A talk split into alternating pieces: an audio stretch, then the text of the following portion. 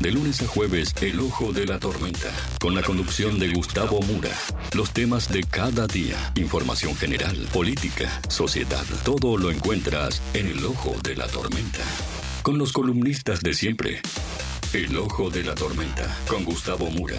Por Late 93.1. Cuidado con el ojo de la tormenta.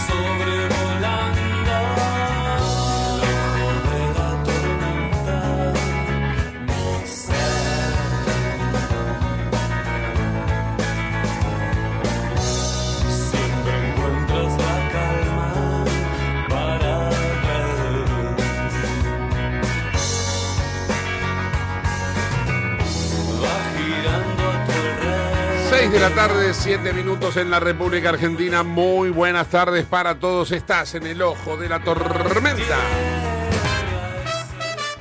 Ahí vamos, claro que sí. Bueno, te cuento cómo venimos con el dólar en el día de hoy, porque ha subido un poquito en las diferentes versiones. Vamos por el blue primero, 3.79. ¿eh? Estaba 3.77, ahora se acerca peligrosamente al filo de los 80. Tenemos el dólar oficial que se mantiene estable con la cotización de ayer, 209. ¿eh? Ayer había una devaluación del central. Eh, después tenemos también el dólar solidario 3.45, vamos a ponerle, sí. Y esto hace, lógicamente, que eh, se remonte un poquito más el dólar Qatar, que está llegando a los 4.20. Todo esto para tener en cuenta el panorama financiero en este momento en la Argentina. 6 de la tarde, 8 minutos. ¿Tenemos el tránsito? Dale, poneme la cortina, vamos. En el ojo de la tormenta actualizamos la información del tránsito y los servicios públicos. Ernesto Arriaga, muy buenas tardes, ¿cómo va? Buenas tardes, Mura. ¿Todo bien? ¿Todo tranquilo? Buenas tardes, Mura. Bueno, le cuento que en la avenida General Paz hay un corte, una protesta a la altura de Dele Piane. ¿eh? Sí, Así que sí. muchos inconvenientes los que están yendo para Puente La Noria. Y imagínense que esta, esto genera una demora que llega hasta Liniers. Sí, Después, por otro lado, en la autopista 25 de mayo sin inconvenientes, rumbo al oeste. La eh, salida por hacia el norte, por Lugones, sin inconvenientes, hasta llegar a General Paz. Ahí se complica y con el enlace hacia Panamericana. Después los trenes y metros sin ningún inconveniente, todo normal. En la autopista Richieri, el ingreso para aquellos que tienen la suerte de poder viajar, Ajá. tienen ingreso libre sin inconvenientes y el sentido hacia la capital federal por la Richeri, ahí sí van a tener inconvenientes al bajar en General Paz. Después el tránsito va cargado pero fluido. Ahí estamos. Bien, bien. ¿Cómo anda eh, Ginard, eh, su hermano gemelo, Arriaga? No, no, yo so- no soy que yo no soy Girán, yo soy Retorriaga. Ay, Dios, son los hermanos macanos ustedes dos. eh. ¿Por dónde andan? Quiero saber en qué lugar de- del mundo se encuentran. Bueno, estamos haciendo un recorrido de la torre de tránsito Ah, y en este momento estamos en la avenida Roca y la paralela ferrocarril Mitre en Vicente López. ¿eh? Sería Ascuénaga y Roca, bien. en un lugar que se llama París. Ahí está. Bien, bien. Bueno, perfecto. Espectacular. Un- un- uno de boliches que ya es patrimonio municipal Sí. y realmente acaba de pasar el tren Mitre, está a horario, a los parques de Seiza está por normalidad. Y Cabildo y Juramento, recién pasamos por ahí, para nada. No te evitar Cabildo y Juramento está tremendo. Bien. Bueno, perfecto. ¿Cómo nos trató la lluvia? Porque no llovió prácticamente nada. Bueno, estábamos en la- no, eh, fue un flash. Sí. Estábamos en el almuerzo de seguridad vial en, al lado de- del restaurante de, de Bolívar 400. Ah. Éramos 50. Ah, y a- los últimos, fue est- cómico. están Los adobados, últimos entonces. Sí, los últimos cinco que llegaron, Sí. llegaron empapados, pero ¿sabes que empapados? Sí. Porque decir, los primeros 45 llegamos en el horario. Los que llegaron tarde era en sopa, porque Claro. le agarró la lluvia que dijo usted, la fuerte. Claro. Están adobaditos. Adobaditos quedaron y todo el mundo le mandó saludos al señor Mura. Ahí está. Todo el mundo, ¿eh? Qué. Imagínense, le man- hasta la gendarmería, Dalzone. Pero claro, sí, y sí. bueno.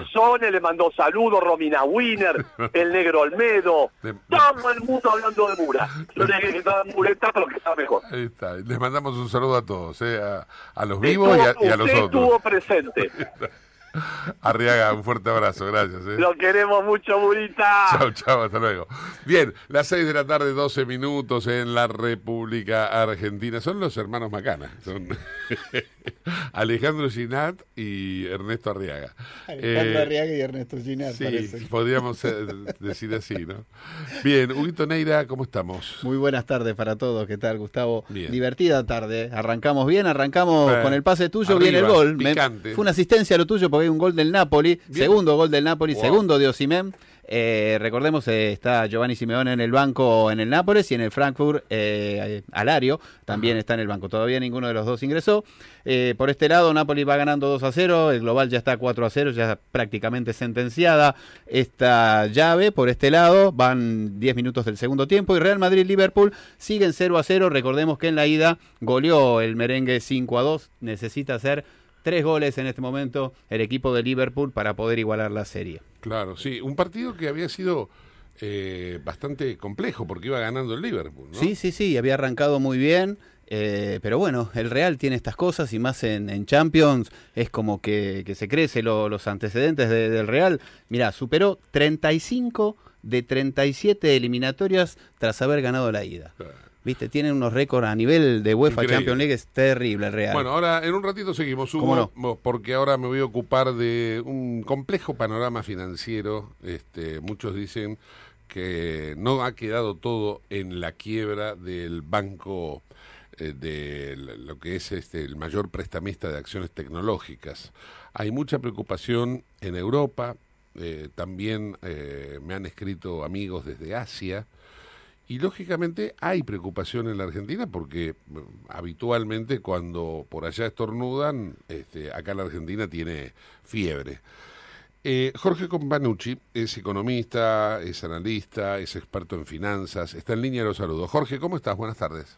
¿Cómo estás? ¿Cuánto tiempo, Gustavito? Bien, bien, gracias por atendernos. ¿eh?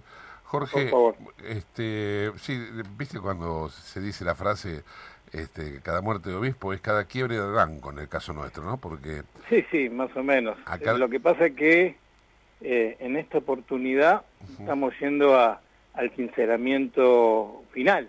sí, Eh, la realidad es que si bien los medios hicieron hincapié a, a este eh, gran banco, como vos bien decías, el gran prestador de, de, de las TECH, eh, que entró en problemas la semana pasada eh, y que mucho pensaba que todo recaía ahí, pero no, el problema es, es sistémico. Yo en mi cuenta de Twitter el mes pasado anunciaba que íbamos a tener un terremoto financiero en marzo por una versión al riesgo precisamente con el foco que es el Credit Suisse según cómo se describía la prima de riesgo que Ajá. tiene el banco. Eh, es uno de los bancos que para darte cuenta eh, en el último en el último trimestre de su balance trajo casi cercana eh, un nivel de, de pérdidas de 8 mil millones de dólares. Es uno de los bancos que quedaron más afectados eh, más afectados después de la crisis subprime. Yo te diría que a mi juicio eh, todo el sector bancario en el mundo está en problemas. Vos me decís a mí eh, si hoy tengo confianza en algún banco en especial para mí todos son plausibles de, de estar en problemas. ¿por qué? porque la crisis subprime nunca se subsanó. Simplemente estos bancos, fíjate, el Credit Suisse es un banco eh, que está eh, alimentado todo su accionar comercial en productos de derivados. Es uno, junto con el Deutsche Bank, es el, segundo banco que tiene toda la red de ingeniería financiera en todo el mundo.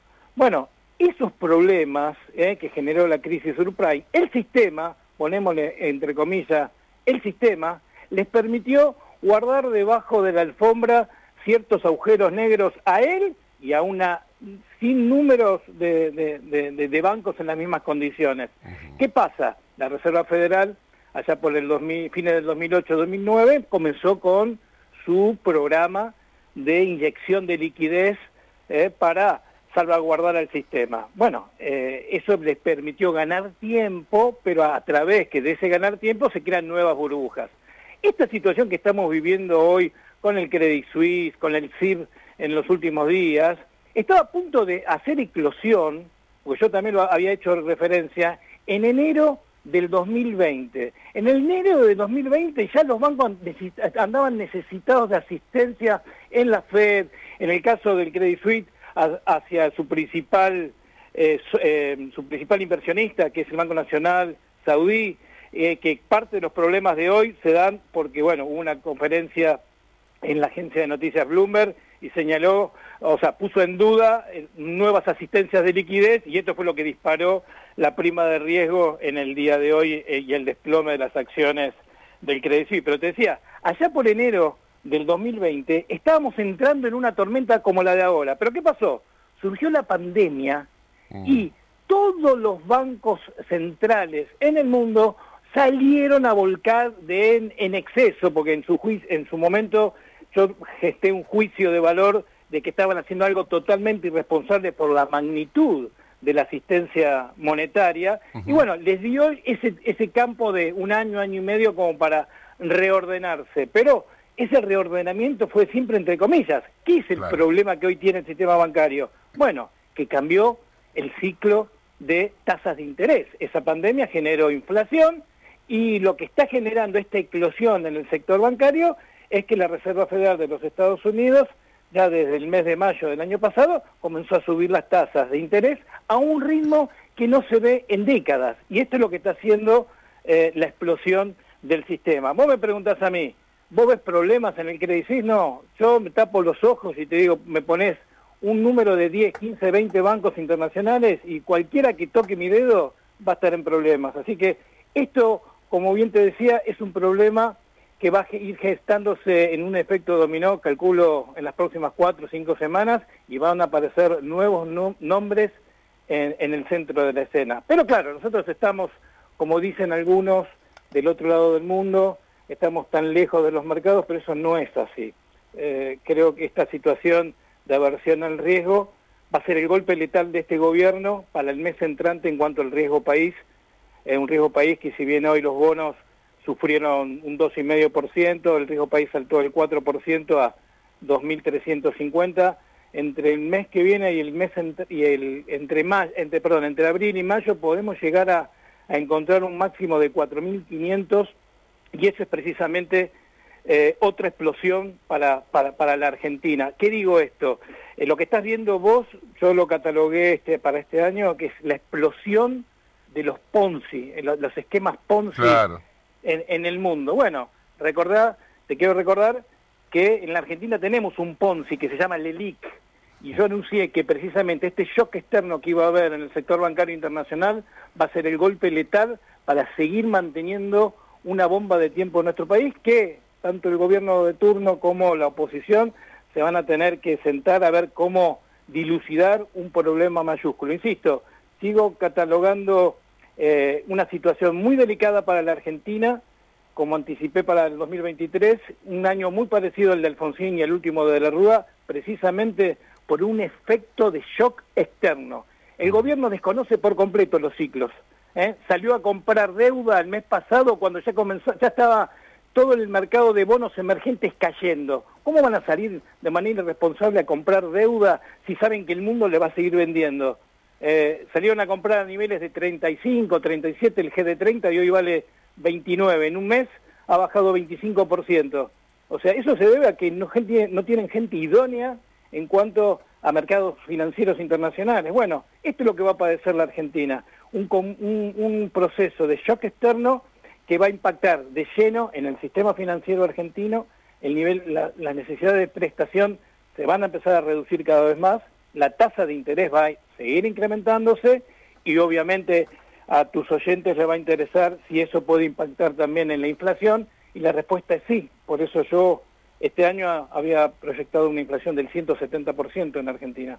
¿Por qué? Porque precisamente iba a venir un shock externo entre marzo y junio, eh, justamente antes de las elecciones, cuando todos pensaban que vamos a tener un mercado tranquilo precisamente porque el gobierno va a tratar de poner paños fríos, es el problema que se toma eh, el carril de, un- de- de una economía de un país sin mirar lo que pasa en el mundo. Y bueno, precisamente las consecuencias las vamos a empezar a, padecer en las próximas semanas. Antes de, pedirte una reflexión de, de- de micro o macroeconomía, una pregunta más sobre finanzas. ¿Cuánto pensás que puede llegar el valor del dólar blue, vamos a ponerle, en la Argentina, en, en este contexto, llamémoslo, de, de cuestión electoral, ¿no? Podríamos Mirá. hacer el dólar elecciones, ¿no? Sí, yo, eh, a ver, eh, yo lo que te digo, lo que te estoy diciendo ahora, no lo dije ahora, lo dije en diciembre para la proyección del anuario que hago yo en mi cuenta, en mi cuenta Twitter, que, que- que lo hago públicamente después que informo a mis clientes. Eh, yo anuncié un valor de para este año tranquilo de 670 pesos para el dólar blue. Eh, eh, vos me preguntarás, ¿es exagerado? No, está prácticamente en línea con la inflación que, que tenemos. Hoy el dólar góndola, como yo lo nombré en una canasta eh, de productos en- a, nivel, a nivel histórico, hoy el dólar góndola anda a niveles de 550, 600 pesos y a vos te parece una locura. Una locura es, ir a comprar un queso crema. Eh, yo, eh, yo soy muy asiduo a, a, la- a las frutas, me encanta el melón. Eh, entre, entre enero y febrero estaba pagando 450 pesos el kilo, fui, el lunes valía 800. Sí, 800. Entonces, lo que tenemos es una irracionalidad en cuanto a la inflación. Tenemos una inflación anómala en la Argentina. ¿Por qué? Porque tiene ribetes de hiperinflación, pero esa hiperinflación no es gestada precisamente por el motor que es el dólar, sino por los precios internos relativos. O sea, cuando vos ves el problema que tienen a veces los medios que hacen, bueno, me salen a preguntar, che, ¿por qué saltó tanto el dólar? O sea, por ahí tenés una tirada en una semana de un 10%, y parece una locura, pero no se fijan los precios de, de- de los productos, de los bienes eh, que, que consumimos diariamente. Entonces, eh, el problema que tiene el dólar a veces que es noticia es que por ahí lo que tenía que haber subido gradualmente lo sube eh, en una semana, dos semanas. Pero la realidad es que el dólar es lo más barato que está en la Argentina y tiene un cero componente eh, político, un cero componente electoral. Vos me hacías hincapié hacia las elecciones. Yo te puedo decir, yo soy una persona apolítica eh, y como operador, como analista, como consultor, te digo, en la Argentina cualquiera de los partidos políticos es la misma cosa, porque si hoy hablamos de un recambio en la política, recordemos cuando fue el anterior gobierno que se emprendió fuego el país, porque la palabra reperfilamiento de deuda la conocí con el gobierno de Macri, no con el actual. Entonces, para mí es exactamente lo mismo. Yo como inversor, para mí cualquiera de los frentes políticos que es en la Argentina me da lo mismo, Mm. porque precisamente la Argentina no tiene futuro precisamente por estos dos frentes. ¿eh? En la Argentina del recambio aún no la vemos vislumbrar. Entonces, lamentablemente, lamentablemente, la Argentina se sigue dando vuelta, ¿eh? piña tras piña cada cuatro años, porque la sociedad no despierta. Y simplemente el frente político es el único que pasa adelante. Entonces, cuando ya vemos un proceso en donde tenemos una inflación galopante, porque es galopante para los... Porque uno puede decir, tenemos una inflación importante, bien, si nos medimos con los Estados Unidos. No, cruzamos el charco, la medimos con Uruguay, con Brasil, con Chile, con Bolivia. Eh, para nosotros nos dicen que es el problema de la guerra. La inflación de diciembre de la Argentina fue la inflación de todo el año de Brasil. Entonces, basta, la Argentina va al choque. Esta crisis que en la que estamos desarrollando, ¿eh? porque es una crisis a cuenta gotas, ¿eh? es una crisis a cuenta gotas. Y entonces la, en la sociedad es precisamente como el sapo que está dentro de la cacerola hirviendo. Vos ya te acostumbraste al 3% de inflación, ahora te acostumbraste al 6%. Y tal vez dentro de un par de meses andamos en dos dígitos y también te vas a acostumbrar. Entonces, el problema es ese. El problema en la Argentina es el acostumbramiento de una sociedad política que trata que nada se descarrile y vos agachás la cabeza y seguís para adelante. Lo mío es el métier financiero. Y esto que te digo como matiz de color a nivel eh, social en nuestro país, también se lo puedo decir a un español cuando me consulta en función de la situación del euro o la situación de diferentes áreas de inversión. Eh, la realidad es que estamos en un sinceramiento, en un sinceramiento de viejos sistemas que están muriendo. Esto que ves en el tema bancario es eso que estás viendo. Es un sistema que se está muriendo y entonces ahora tenemos que asistir eh, a, esa, a, esa defunción, que obviamente es traumática y sí va a ser traumática. Eh, pero bueno, tenemos que tratar de, de ir viendo cómo podemos ir sorteando los diferentes obstáculos. Hoy te digo que estos problemas que se hacen a nivel informativo, a nivel, eh, a nivel noticia de los bancos europeos, próximamente se va a empezar a, eh, a, sentir bastante en las entidades locales. Te digo, yo charlo con muchos banqueros y te diría que el 99% de los banqueros están total, voy a decir una mala, no sé si una mala palabra, están totalmente en bolas de la situación en la que se encuentra hoy el sistema financiero de la Argentina en función del sistema internacional. Entonces, de repente vas a escuchar, y nos sorprendió, y era una magnitud bastante inusual.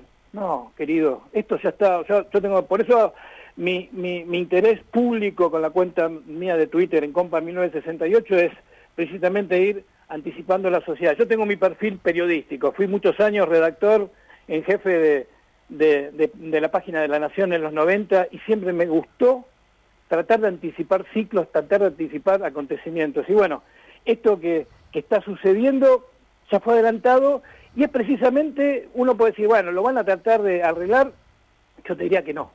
La situación en, en, estado- en- en el plano internacional se va a ir incrementando. ¿Por qué? Porque tenés inflación. Claro. Y que la inflación es precisamente lo que te sirve para no intervenir como antes intervenías. O sea, el problema de la inflación en el mundo, vos no podés, eh, porque el mundo, el mundo en el sector financiero, en el sector bursátil, está eclosionando precisamente porque es una burbuja de liquidez. Vos a un problema de liquidez de, la década del 2010 lo alimentaste con otra bomba de liquidez. Bueno, esto es lo mismo que pasó en Argentina en ciertos aspectos. Cristina creó, el gobierno, el, segundo gobierno de Cristina, eh, eh, creó el sistema del ELIC para esterilizar precisamente la emisión en aquel momento. Bueno, fue un proceso inicial. Claro, eh, la, in- la inflación se fue incrementando, había que emitir cada vez más, los planes cada vez también empezaron a, a crecer de manera importante. Después vino Macri. Macri fue la, la patria financiera y él lo enriqueció con plutonio. Y después tenemos ahora otro gobierno de corte, podemos decir, socialdemócrata, este, y, prácticamente exacerba aún más, porque yo recuerdo el actual gobierno decir que vamos a tratar de desactivar las LELIC para que ese dinero vaya a los jubilados, y lo único que, lo único que hemos visto es una LELIC subir exponencialmente. Sí, Entonces, eh, para resumir, vos fíjate que los bancos locales toman en cuenta en sus ganancias lo que van a cobrar por LELIC, de que es una LELIC que todavía no se puede cobrar, porque prácticamente tenés reperfilamiento, o sea, por una ganancia que nunca se va a poder que nunca se va a poder cobrar en cierta manera. Entonces, yo insisto, eh, estamos en una etapa de sinceramiento y entonces todo está en duda, Sí. acá y afuera. Jorge, te agradezco muchísimo. Te mando un fuerte abrazo. ¿eh? Igualmente para ti y para tus oyentes. Chao, hasta luego. Jorge Compañochi es eh, analista, asesor financiero, economista. Son las 6 de la tarde, 30 minutos antes de irnos a la pausa. Eh, Hugo Neira tiene información deportiva. Muy bien, hubo otro gol de Nápoles, esta vez es el polaco Zielinski que hizo el gol de penal, Mirá. ¿viste? el nuestro es el ruso que dirige Nacional de Montevideo ahora. Sí. Bueno, 3-0, completamente liquidada esa serie, está 5 goles arriba el Nápoles, en tanto Real Madrid sigue igualando eh, 0 a 0 con el Liverpool, Liverpool no pateó al arco. No tuvo ninguna opción de gol en este segundo tiempo. Las tres fueron del Real. Dos de Valverde con un mano a mano que tapó Allison, un cabezazo que se le va apenas afuera. Sí. Y recién, desde una posición que no suele fallar Karim Benzema, la tiró por arriba del travesaño. Pero esto es mérito del Madrid o Mérito del Madrid. Pero aparte está de- falla del Liverpool. Está desdibujado el Liverpool. Mira. Está desdibujado. Como desganado se vería realmente, o como entregado realmente. Bien, bárbaro, gracias Huguito, 18, 31 minutos, una pausa y continuamos. Late 93.1. Tu verano perfecto. Solo música. Nada de palabras. Diario El Sol, el matutino del Gran Buenos Aires.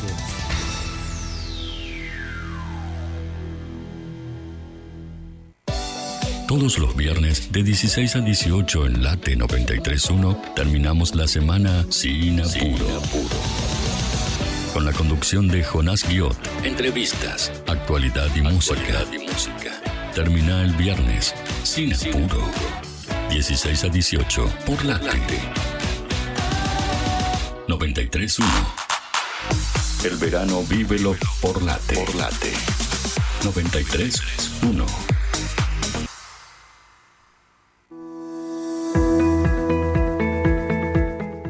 Operativo de vacunación COVID. Completa el esquema de vacunación de lunes a viernes en Defensa Civil. Victoriano Loza, 998 Merlo. De 9 a 16 horas, presentate con DNI y carnet de vacunación. Intendencia Menéndez. IRSA. Somos la mayor empresa argentina inversora en bienes raíces. IRSA. Líderes en real estate. 28, 34, 58.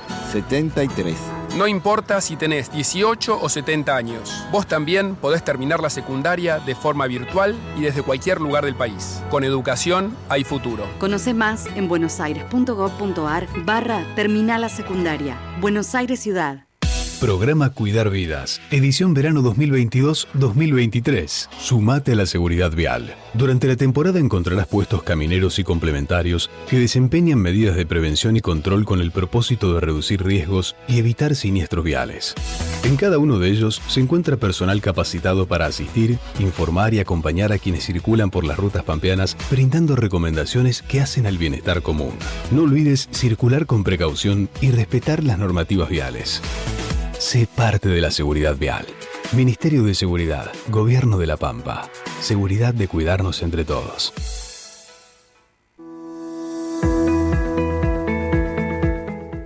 Operativo de vacunación COVID.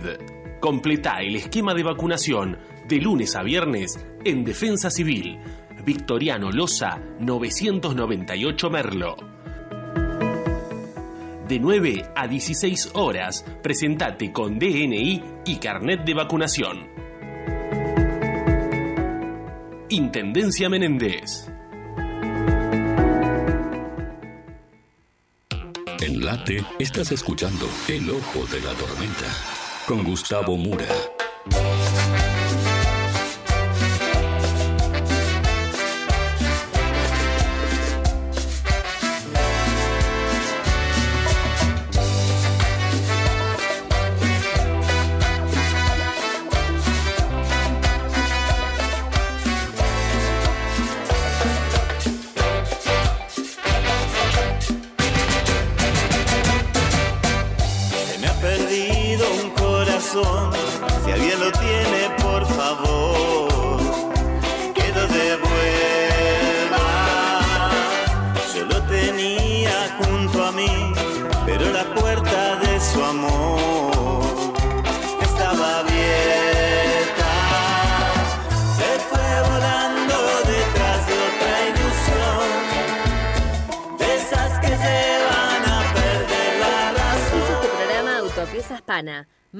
50.000 productos en stock y más de 30 años brindando seguridad para tu vehículo. No te olvides de visitarlos en la web pana.com.ar o llamarlos al 42504220. Autopiezas Pana, tu socio estratégico. Dirección Avenida La Plata 1933, Quilmes Oeste. 6 de la tarde, 35 minutos en la República Argentina. Hugo Neira, más información deportiva. Dale, vamos. Bien, aparte de estar jugándose los partidos de vuelta, los últimos dos que quedan, ya tenemos clasificados al Milan, el City, el Manchester City, el Inter, el Benfica, eh, Chelsea, Bayern Múnich y faltan estos dos que van a salir, por en apariencia va a ser Real Madrid, juntamente con este, el Nápoles cuando hay una acción de peligro, la primera en el segundo tiempo para el Liverpool y termina en un córner. Tenemos también Copa Argentina, Gustavo, en un ratito nada más va a jugar Argentinos Juniors contra Deportivo Armenio, lo harán en la cancha de estudiante, de, perdón, de Gimnasia de Grima de la Plata. Eh, Armenio tiene nuevo técnico, Cristian Gravinsky, es Racing Club,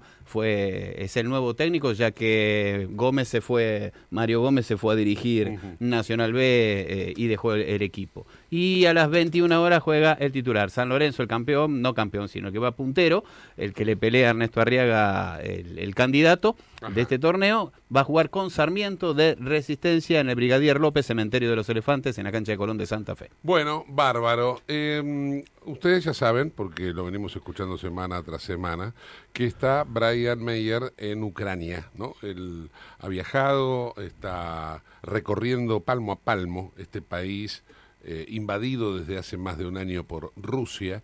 Y bueno, y en el día a día va manteniendo entrevistas. Y ahora vamos a compartir una de las entrevistas que hizo Brian con precisamente argentinos que forman parte de la guerra, así como lo escuchan, ¿eh? argentinos que han viajado como voluntarios y ahí en la entrevista van a ver que hay una diferenciación entre el voluntario y el mercenario, junto eh, a otros latinoamericanos. Pero bueno, vamos a escuchar a Brian.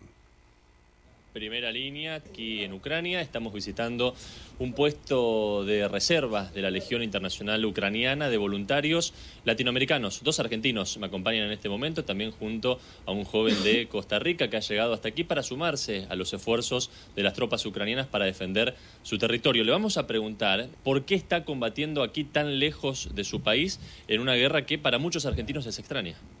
Bueno, en lo personal solamente para venir a apoyar al pueblo ucraniano no estoy por política ni por dinero, nada de ese, de ese tipo de beneficio, ¿no? sino solamente por apoyar al pueblo ucraniano.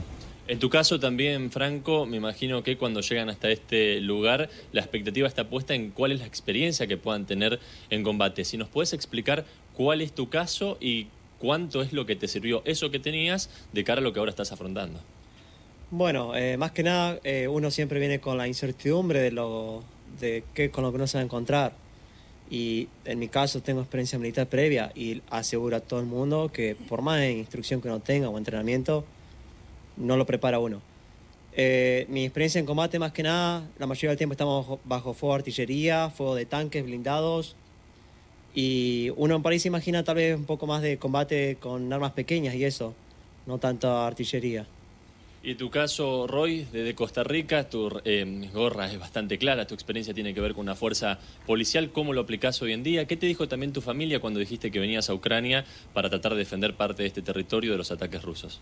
Eh, muy buenas tardes, sí. Este, en el caso mío, mi experiencia policial es de más de 15 años. Este, mi familia, bueno, eh, no lo tomó muy bien, pero ellos, eh, ellos y las personas que me conocen saben que me encanta eh, ayudar al que, que, realmente lo necesita en el momento y me ha servido bastante la experiencia que he tenido en, el país. Em, por lo demás, bueno, aquí este, he aprendido mucho con, con, con, los compañeros que sí tienen experiencia militar, en el campo militar como tal.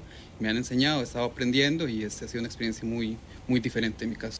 Franco, recién contabas que uno no sabe lo que es la guerra hasta que está en ella. ¿Cómo te preparaste psicológicamente? ¿Cómo se prepara el resto del grupo para afrontar lo que tiene que ver con las condiciones de vida que ustedes tienen aquí? Y además sabiendo que en cualquier momento su propia vida corre riesgo, ustedes ya han perdido a camaradas y han visto también aparte del enemigo que ha muerto en el frente. ¿Cómo resisten y cómo afrontan ese tipo de situaciones? Eso es más que nada algo personal de cada uno. Eh, la respuesta que dar es personal, no refleja el parecer o sentir de todos, eh, uno tiene que aceptar que tarde o temprano en la, vida va a morir. Es algo inevitable, no se le puede escapar. Es normal tener miedo, hay gente que tiene miedo a morir, hay gente que no, pero sinceramente en lo personal pienso que importa mucho más cómo vivimos y tenemos ahí la oportunidad de tal vez elegir cómo uno quiere llegar a morir antes que simplemente esperar, tratando de escapar o esconderse de la muerte. Es algo totalmente natural, es parte de la vida. Y bueno, esa es mi, mi forma de, de procesar por esta preocupación o esta presión psicológica ante la idea de, de morir o de ver el riesgo.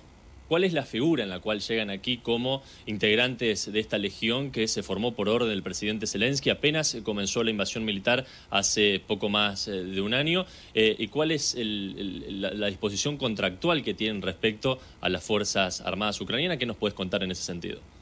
Bueno, en lo que respecta a lo que es el voluntariado, eh, eso es por medio de cada uno, llegar por su propio medio hasta la frontera y presentarse, tener una certificación previa, poder acreditar una experiencia para evitar ciertos problemas, ciertos inconvenientes que hubo al principio, de gente que vino sin experiencia, sin preparación previa, como quien lo dice, ¿no? Que sin embargo no existe la preparación de lo que siempre hablamos. Es decir, los requisitos básicamente son, sumo a lo que decías, hablar idioma inglés y a la vez algún tipo de experiencia previa. Sí, tener experiencia militar previa, pero bueno, es algo que se pide en su momento. ¿Ustedes reciben algún tipo de eh, contraprestación por parte del Estado ucraniano por esto que están haciendo? Eh, al respecto salarial, Sí, en cualquier sentido. eh, sí, se recibe un salario, digamos, que no, no está fijo, digamos, eh, es algo que se recibe solamente el sueldo básico como cualquier soldado ucraniano para estar dentro de lo que conviene la Convención de Ginebra, digamos, para ser justamente voluntarios y no mercenarios. Claro, acá está la diferencia, ¿no? De un punto polémico muchas veces de cuál es el rol de un mercenario, qué significa ser voluntario. A veces el término voluntario termina eh, reflejando solamente la actitud de uno de venir voluntariamente a sumarse a los esfuerzos ucranianos de defensa, pero eso no quita que reciban una retribución para por lo menos afrontar los costos de vida que tengan en su estadía durante estos tiempos que están eh, aquí. Sin embargo, el contrato cada uno lo puede romper o dejar de lado cuando quiera, ¿no? Sí, se tiene que eh, dialogar con lo que es el mando y exponerle el caso de uno particularmente para ver si, si este, quiere continuar o si simplemente este, se puede ir. Le dan esa posibilidad a uno de que uno pueda terminar el, el contratrabajo. ¿Nos pueden contar cuál es la situación más difícil que han tenido que afrontar en estos meses que llevan aquí en primera línea? En lo personal hubo una situación, eh, tomamos una posición rusa que estaba abandonada y al día siguiente, a la mañana, eh, vino personal ucraniano a relevarnos. Esta fue mi primera experiencia estando a cargo de, de la unidad y mi primera experiencia estando a cargo bajo situación de, de estrés, de combate. Lo que ocurrió, eh, vino el relevo ucraniano un poco más tarde, bajo ya luz del sol. Algún observador ruso lo vio o no sé qué, porque recibieron eh, fuego de mortero muy exacto. Y en ese entonces ellos se van corriendo, nosotros nos quedamos en la posición, veo, reviso mi personal, estamos todos bien, pero a 100 metros escuchaba a alguien gritando.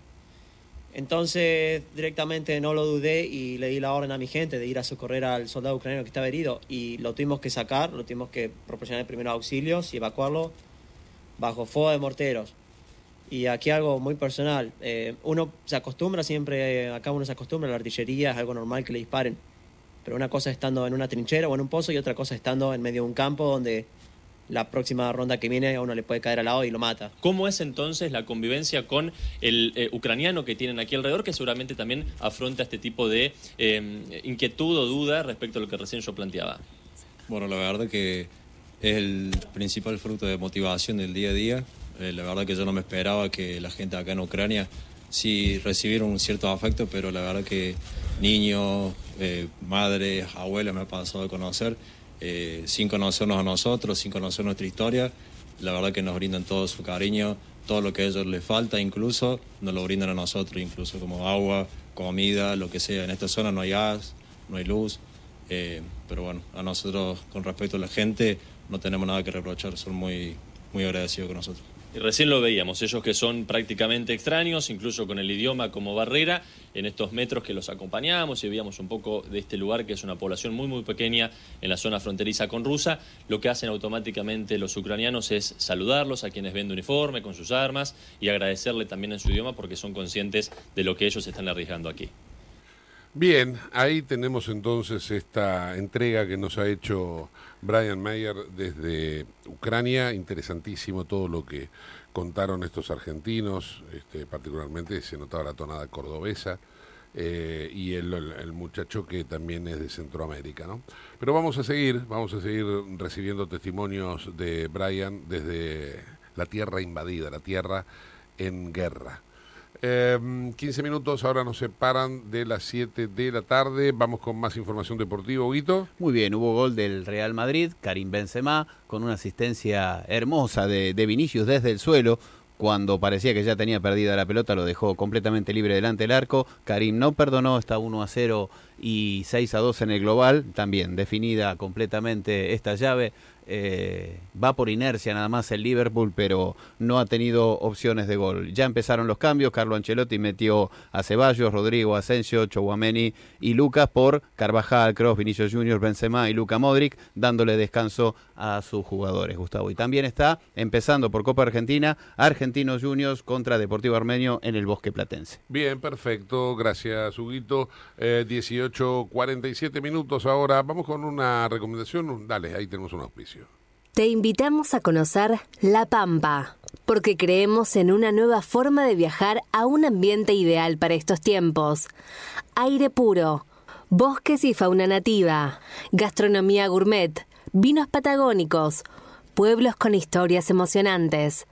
En La Pampa, seguro te relajás, seguro te emocionás, seguro disfrutás. Viaja seguro, viaja a La Pampa. Portal de la Patagonia. Estamos ahora en medio de un conflicto diplomático con Ecuador. La Argentina no deja de dar cabezazos a las diferentes naciones latinoamericanas y hoy es el turno de Ecuador porque eh, una diplomática, una ex ministra ecuatoriana detenida en la embajada argentina en Ecuador, la embajada argentina en Quito, la capital, eh, estaba allí, había solicitado asilo y estaban ahí a la espera de que María de los Ángeles Duarte tuviera una resolución judicial y, bueno, y evolucionar el caso. Eh, parece como que se agachó el embajador argentino a buscar un, un caramelo, eh, miró para otro lado el cónsul, el encargado de comercio se fue a lavar las manos y dejaron la puerta abierta y el pajarito voló. El pajarito voló con la jaulita abierta y se fue a Venezuela, claro. de- o sea, Latinoamérica tiene dos santuarios de los corruptos. El principal es Venezuela, el secundario es Argentina. Entonces, se fue al principal, se fue al santuario de la corrupción latinoamericana por excelencia, que es Venezuela, y ahora el tema es qué explicaciones damos, porque claro, el carcelero que era la embajada argentina le dejó las llaves al, al reo, y entonces la oposición en nuestro país, eh, que de vez en a veces hace algo, ¿no? La oposición decidió pedirle explicaciones al embajador, ah, perdón, al canciller Cafiero, que todavía está con la campera con la cual fue a la Antártida, ¿no? Porque ese muchacho eh, hace que trabaja de canciller. La cuestión es que Cafiero va a tener que dar explicaciones por qué la Argentina dejó escapar a una ex ministra ecuatoriana acusada de corrupción a un santuario como Venezuela. Esto está pasando ahora en el mundo. ¿eh? Eh, 11 minutos para las 7 de la tarde. Huguito, ¿qué información deportiva tenés? Algunos detalles que nos está dejando esta eh, llave, partido de vuelta del Real Madrid con ganándole todavía 1-0 al Liverpool. Estamos en tiempo cumplido, ya empieza el tiempo de reposición. Los últimos ocho enfrentamientos, si contamos este ya con este resultado, eh, Real Madrid ganó 7 y empató 1, no ha perdido. Este es el partido número 300 del Real Madrid en UEFA Champions League. Y algo interesante de los enfrentamientos entre los técnicos, entre Carlo Ancelotti y Jürgen Klopp, eh, hasta este partido, este es el número 13. Serían 7 ganados por Ancelotti, 3 empatados y solamente 3 perdidos. Solamente 3 victorias de Jürgen Klopp ante el gran Carlo Ancelotti. Ahí estamos, bien, perfecto. Bueno, vamos a hablar eh, con un especialista, un infectólogo, un epidemiólogo, eh, en torno a una situación que se está dando en la Patagonia Argentina, como es eh, habitual, en el sentido de el hantavirus. lamentablemente hay que hablar de un deceso y una persona que lógicamente falleció y un pánico que se está generalizando en toda la comarca de lo que es Bariloche, el Bolsón, bueno, en definitiva Neuquén, eh, Río Negro y Chubut están en alerta una vez más por hantavirus. Así que eh, vamos a una, una, una breve un aviso comercial y pegadito la nota con este especialista. Auspicia este programa CRIBE. CRIBE es un centro de rehabilitación integral que está ubicado en Villa Ballester, provincia de Buenos Aires. Certificados con normas de calidad ISO-IRAM. El centro CRIBE ofrece, entre otras terapias, tratamiento de rehabilitación por ozono. La página web es www.cribe.com.ar, sino en facebook.com barra cribecom. CRIBE queda en Independencia 5182 Villa Ballester. Los teléfonos 4768-6774 o 4767-6296. CRIBE, Centro de Rehabilitación Integral Belepón. Estamos en comunicación con Ricardo Teijeiro, es infectólogo, es, eh, pertenece al Hospital Pirovano y también es integrante de la Sociedad Argentina de Infectología.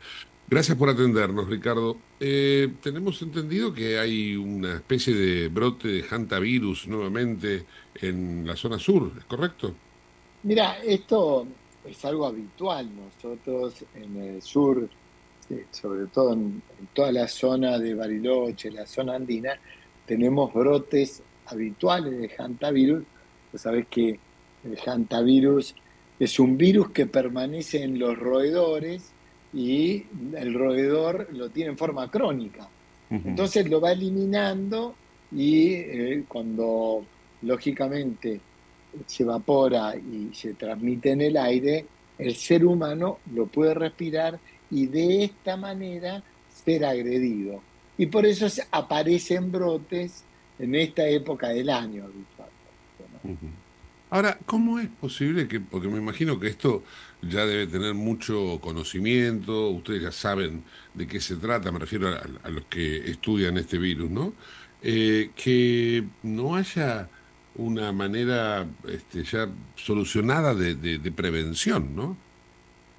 Claro, es muy difícil la prevención en estos lugares. El trabajo debe ser fuertemente con los roedores. Por eso uno dice, cuando va a lugares, a zonas de riesgo, e inclusive va como turista o va en carpa, debe tener los cuidados necesarios de poder limpiar todo alrededor de la zona donde uno va a acampar, porque si uno mantiene los pastizales altos, tiene la posibilidad que haya roedores en esos lugares.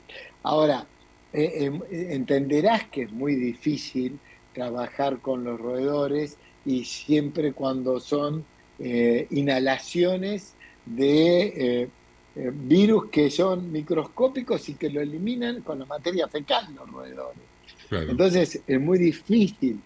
No tenemos vacunas inclusive para la prevención en el humano de este tipo de ¿No enfermedades. existe o no tenemos?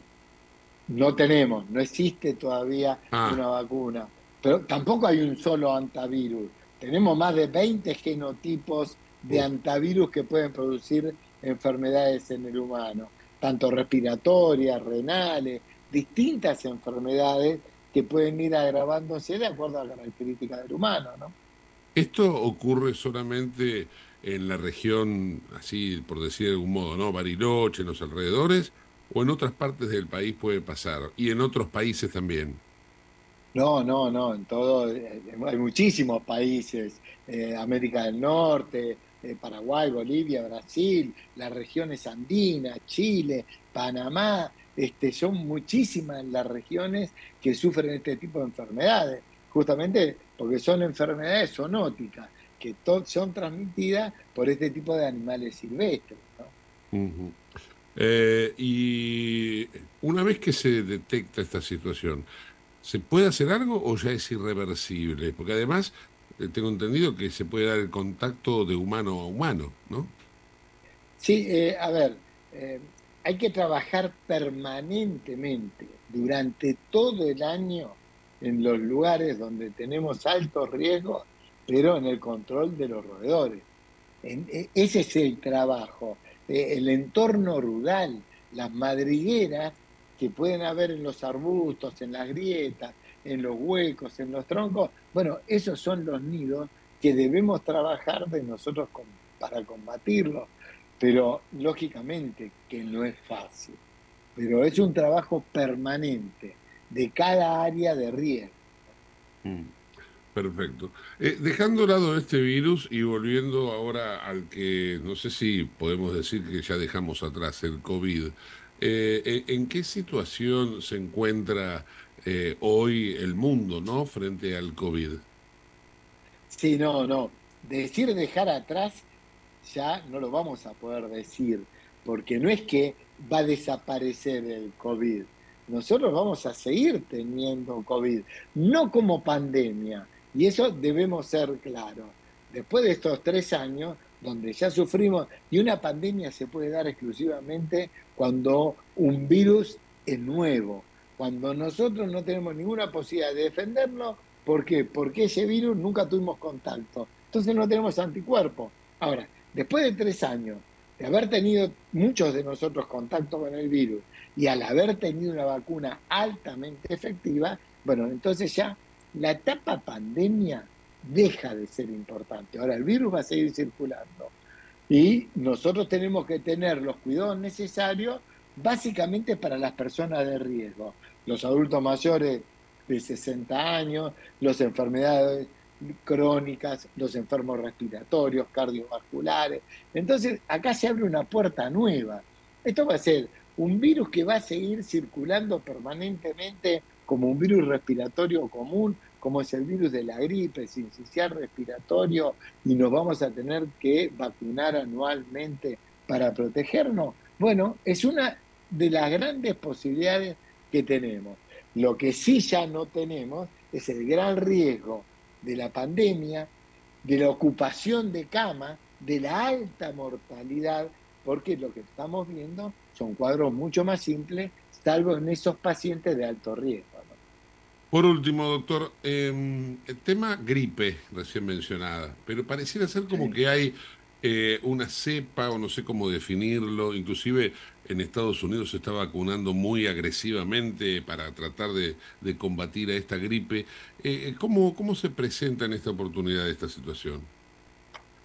Sí, vos sabés que en el norte están teniendo eh, eh, durante esta eh, temporada de gripe una complicación importante, tienen bastantes internaciones con bastante mortalidad. Ahora, vamos a ver qué pasa en el sur. Ustedes saben que los virus inclusive no son los mismos que circulan. Nosotros tenemos una ventaja muy grande contra la gripe. Tenemos una vacuna altamente efectiva y tetravalente. ¿Qué quiere decir esto? Tiene cuatro cepas del virus de la gripe, dos cepas A, H1N1 y H3N2 y dos cepas B. Entonces, ¿qué quiere decir? Es una vacuna bastante completa. Cuanto más temprano en la temporada nos aplicamos las vacunas, más rápido nos protegemos. Entonces tenemos alta chance de protección.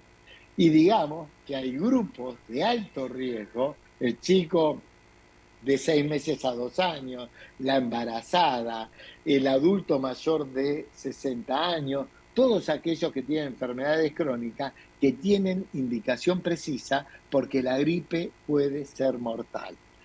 Pero no debemos de ninguna manera compararla con la gripe aviar que estamos escuchando, que es el virus H5N1, que en este momento el gran efecto es entre las aves silvestres y aves de corral, donde hay gran mortalidad de aves.